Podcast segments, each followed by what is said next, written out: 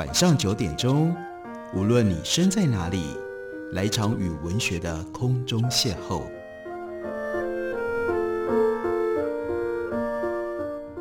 杨照谈书，邀您一同遨游文学世界，认识古今中外的经典之作。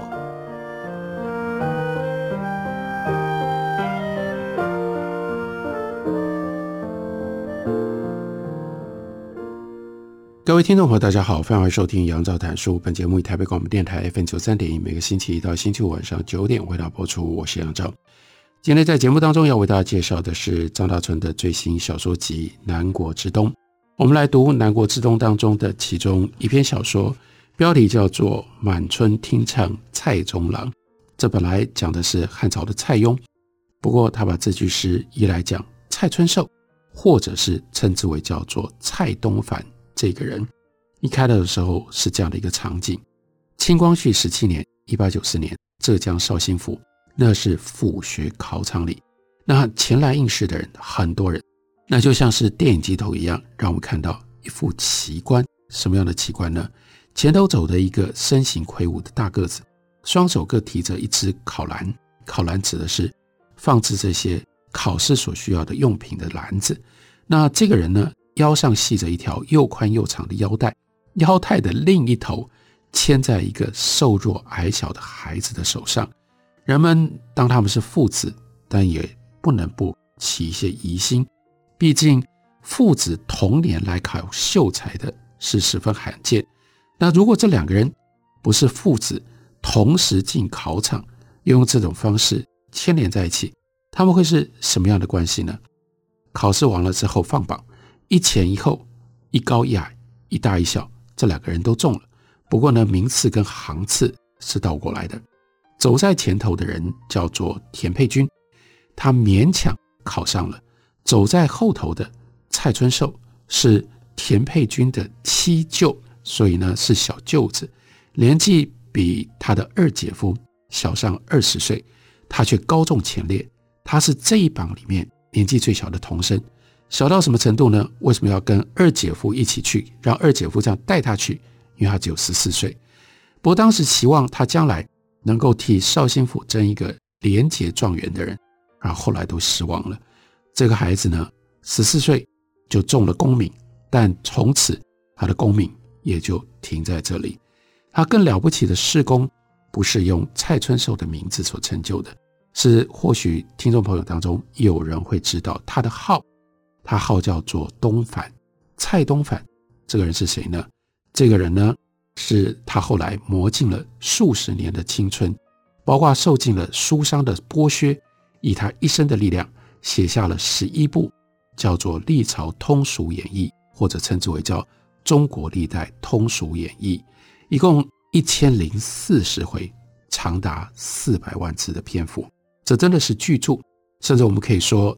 他恐怕是近世以来最用功、最独立也最伟大的平民历史教育家，把二十五史的这些内容消化了之后，变成通俗演义，写成小说，然后呢，用这种方法，大家只要读中国历代通俗演义，你大概就能够等于是把中国历史的梗概都能够了解，都能够体会了。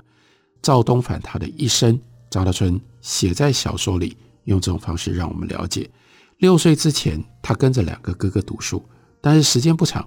先是大哥因病去世了，再来比他大四五岁的二哥，也在青春期的时候才十几岁，就患了一种怪病，先是两腿瘫痪，之后呢，全身逐渐麻痹，看起来、听起来有点像是硬化症，也就是变成了渐冻人。最后要死不能回天，也就跟着大哥去了。然后呢，蔡东凡的父母，也许是因为两个儿子先后去世，积劳成疾，也过世了。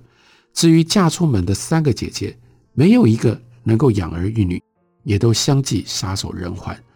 蔡东凡还没有成年，就真的变成了一个丧事专家，因为他主持了一连串的丧事，像他那个憨厚的二姐夫田佩君举债，才能够把所有这些丧事都能够完成。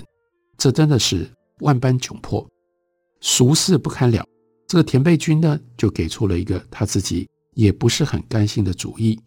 他们是属于绍兴府的临浦县，大家都知道蔡东藩才学出众，所以这个时候有人来邀，邀干嘛呢？就是去当枪手，冒名顶替。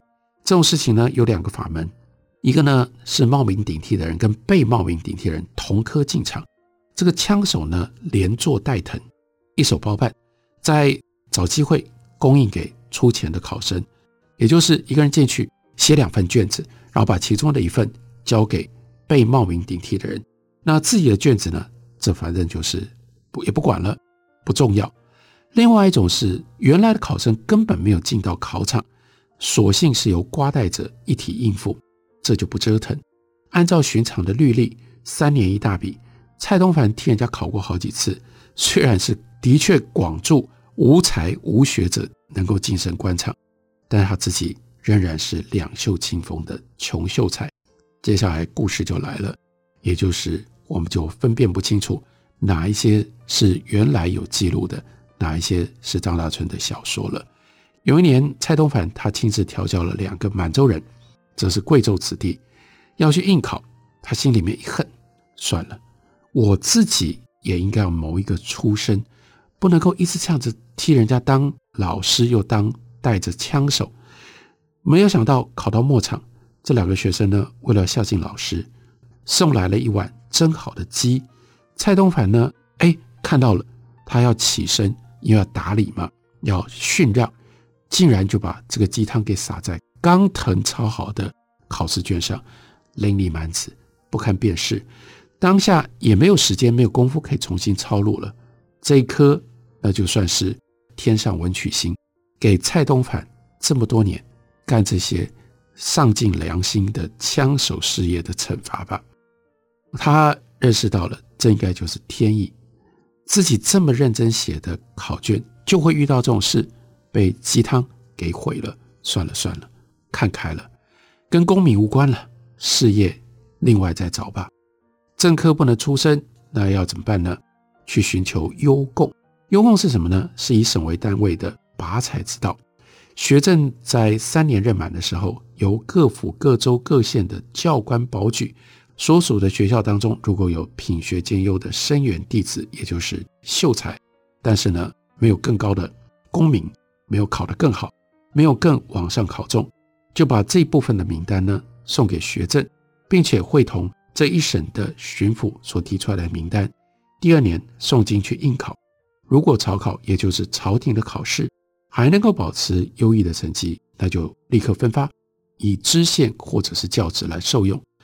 蔡东藩他在优贡名列前茅，朝考也在百名之内，这是好成绩啊！因为在这样的一个名单上，可以进宫去见皇上。朝考优等可以面圣，这是在清朝乾隆皇帝以后逐渐形成的规矩。以蔡东藩当时的境况来说，还得要花钱，要去面见皇帝，还得要花钱打扮自己，花一大笔钱要买一套绣花衣帽。到了正日子了，夜半起身，跟其他同榜登科的新贵们一起进宫，听候大内差遣。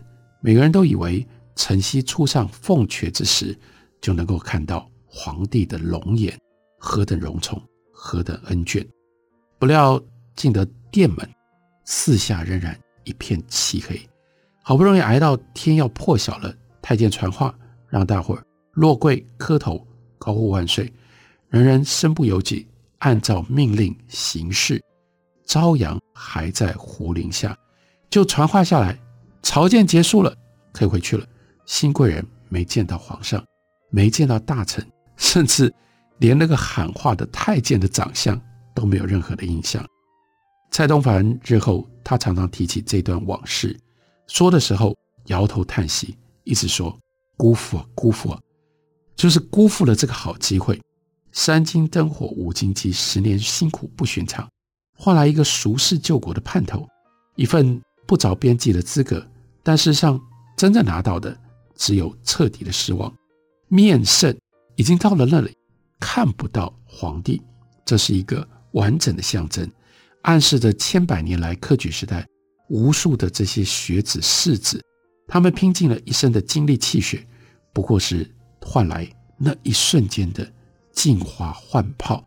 绝大部分去考科举的人，最后就只换到这样，不是真的能够进到官僚里面去当官了。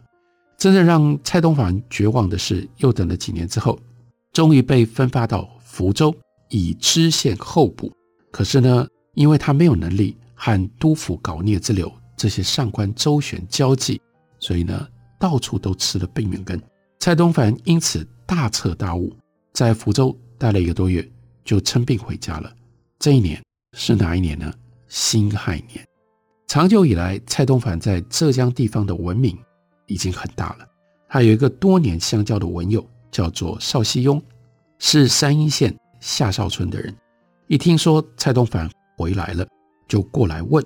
一见面得知，根本不是真的生病，生病只是一个幌子，就竖起了大拇指，说：“悬崖勒马，志士也啊！你是有聪明、有智慧的。”他不只是要来称许老朋友，还带来了一份工作。什么样的工作呢？这就是蔡东凡他生涯的重要的转折，从这样一个科考上面。一直不断的受到挫折的人，要转入到教育界，转入到尤其是历史教育。邵熙庸到底替蔡东藩带来了什么样的工作呢？我们休息一会儿，回来告诉大家。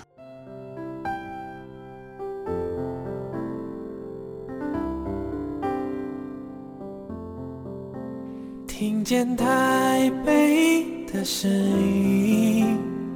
拥有颗热情的心，有爱与梦想的电台，台北广播 FM 九三点一。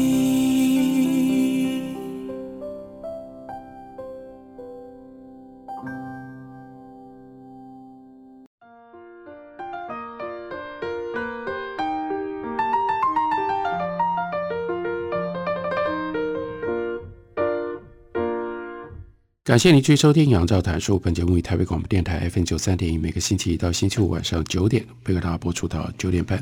今天为大家介绍的是张大春的最新小说集《南国之冬》。我们读的是书中其中的一篇《满春听唱蔡中郎》。这里面讲的蔡中郎是蔡东藩，蔡东藩就是写了大部头的《中国历代通俗演义》的这位作者。不过，这位作者他的出身有很多的曲折。我们看到蔡东藩从福州回乡，这个时候一个老朋友邵熙庸来了。邵熙庸先前呢编过一本书，叫做《高等学校论说文范》，是由上海惠文堂星际书籍出版的。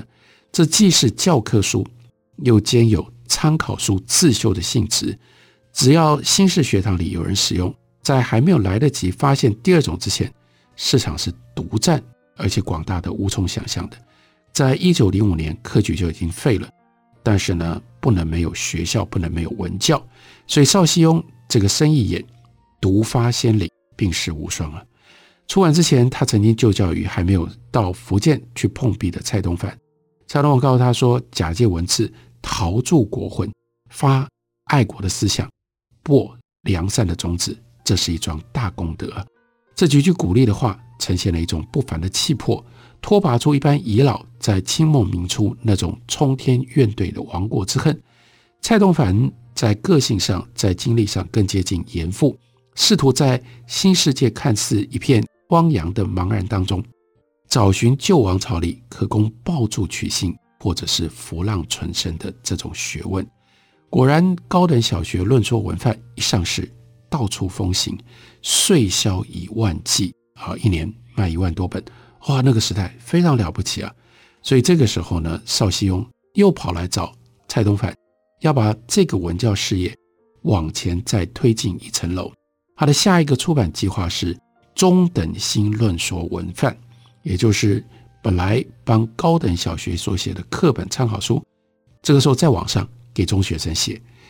蔡东藩并没有立刻答应，很可能在那个节骨眼上，他有他自己的写作计划。那就是前面所提到的历朝通俗演义当中，他最早写的第一部是《清史通俗演义》，不过邵熙雍不死心，一而再来找，一而再来请托，请蔡东藩一定找时间来写稿。就在这个时候，一个新的时代在眼前展开了。很多人来不及参与他的缔造，甚至来不及讴歌他的成功，那就是武昌革命、辛亥革命。所以蔡东藩就在这一本《中等新论说文范》里面写了这一段话。他说：“就事论事，勉强成了数十篇，并且加几句话作为序言。我认为所谓的新国民，应该要革除奴隶性。如果要做新国文，也就不可以不革除奴隶性。我写我自己的文章，不必不学古人，也不必强学古人，不必不从今人，也不能也不必盲从今人。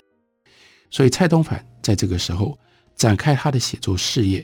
刚开始的时候是跟邵熙雍相连结在一起，可是邵熙雍没有多久就去世了。所以这个事业呢，就转而变成了上海惠文堂新济书局来发动。惠文堂是一个务实的出版社，看准了新式旧式教育在衔接过程当中会有一段漫长的磨合时期。究竟什么是国民应该要具备的普遍教养？什么又是才人有才能的人得以专攻的精进学问？这在清末一九零五年科举废除之后，就一直是关心教育大业的人。都在摸索的大问题，惠文堂呢就跟蔡东藩商量，你要怎么样透过市场的主导，奠定一个基本文化能力的培养方向。从蔡东藩主持编纂的书，你可以知道，他并不特别重视诗库啦、百科啦那样庞大的知识输送的结构。他刚开始写的是什么样的书呢？叫做写信必读，教你怎么用新式的方法。去写信，或者是楹联大全，教你在新的时代里面写春联、写对联，还有呢幼学故事《琼林续集》。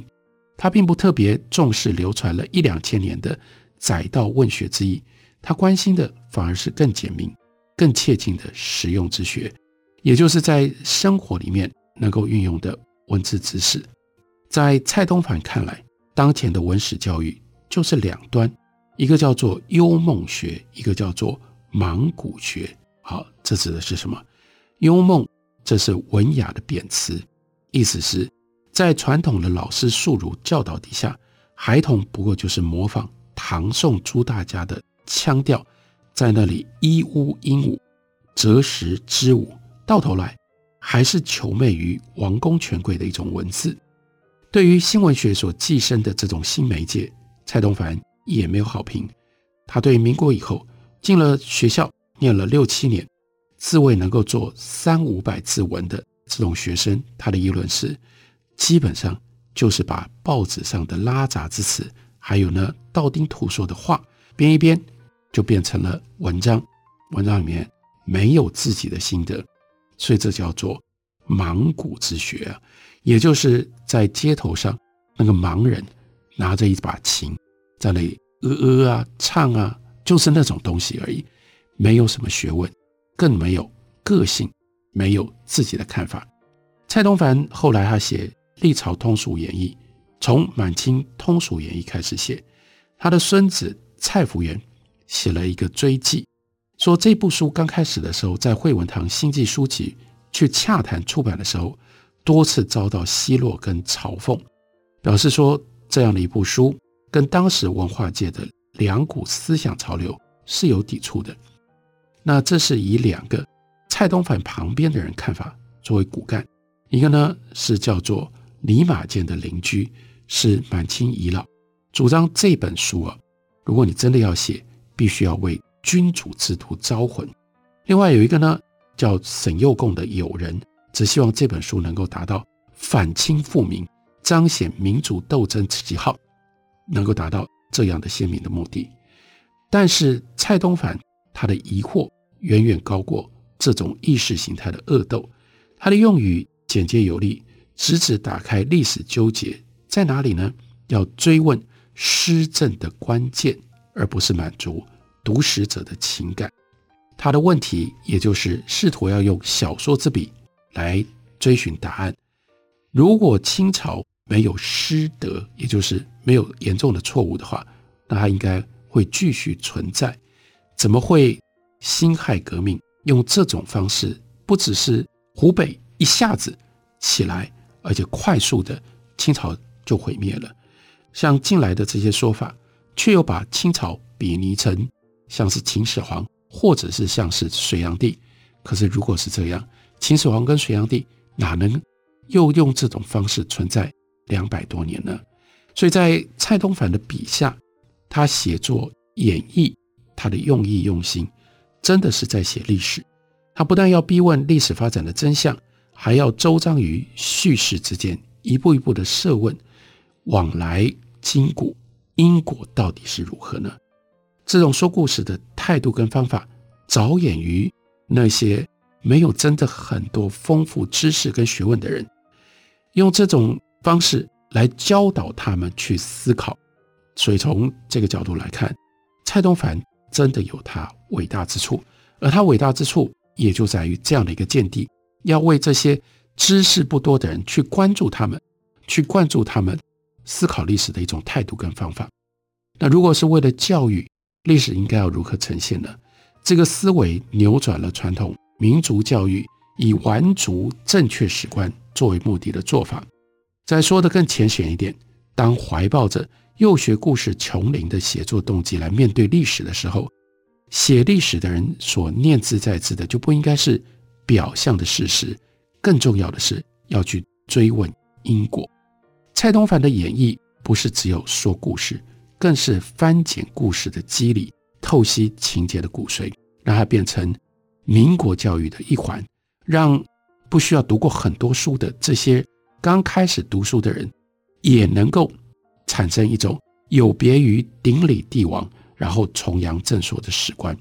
我们来看张大春所引用的一个例子，这个例子呢是蔡东藩借了韩愈的一首诗，诗里面。有两句叫做“将军欲与巧夫人，盘马弯弓袭不发”，但是呢，他把它改成“将军欲与巧圣人，盘马弯弓固不发”，把它放在《清史通俗演义》第九十九回，而且是批注的文章。他在这里写说，这两句话可以拿来送给袁世凯。他迟迟出山，又迟迟入京，处于危疑交集的这个时刻。但是呢，从容不迫，这表现他的才具。在汉阳这场战役当中，民以示威得汉阳，但是失去了南京，这是袁世凯故意的。从字句间体察，你就可以了解这个袁大臣的用心。这是著书人所应该要、所能够具备的一种识见。所以蔡东藩他作为作者，又替自己的书写批注。这当然难免有老王卖瓜的这种嫌疑，不过从更宏观的角度来看，这段话不只是在称赞自己多么有见识，而且同时是借由批注的口吻，帮助读者从看古人热闹的立场，能够抽出来，发现，在历史推进的过程当中，一一暗中控欲的人，在那里面，他们到底是。如何在进行他们的思考的？所以张德春对于蔡东藩有这样的评论：作为一个历史小说的写作者，蔡东藩不只是着意于我们后人眼中的文学，他开笔写的第一部历史演义，就是为了在帝国跟民国这样的一个关键转换的时期，察觉这大历史舞台上阡陌纵横是从哪里来的，又要通往何处。他所谓的著书人之事，那是见地见事，才是他最在意的。叙事故事是为了要提炼观点，并且要把这些观点用在普通国民的教育上。所以，虽然是一部小说集，但张大春在《南国之冬》的书里面放了很多他对于历史的看法跟评论。所以，这是一本非常奇特、带有浓厚、强烈张大春。自身风格的书，书名是《南国之冬》，介绍给大家，推荐给大家。感谢你的收听，明天同一时间我们再会。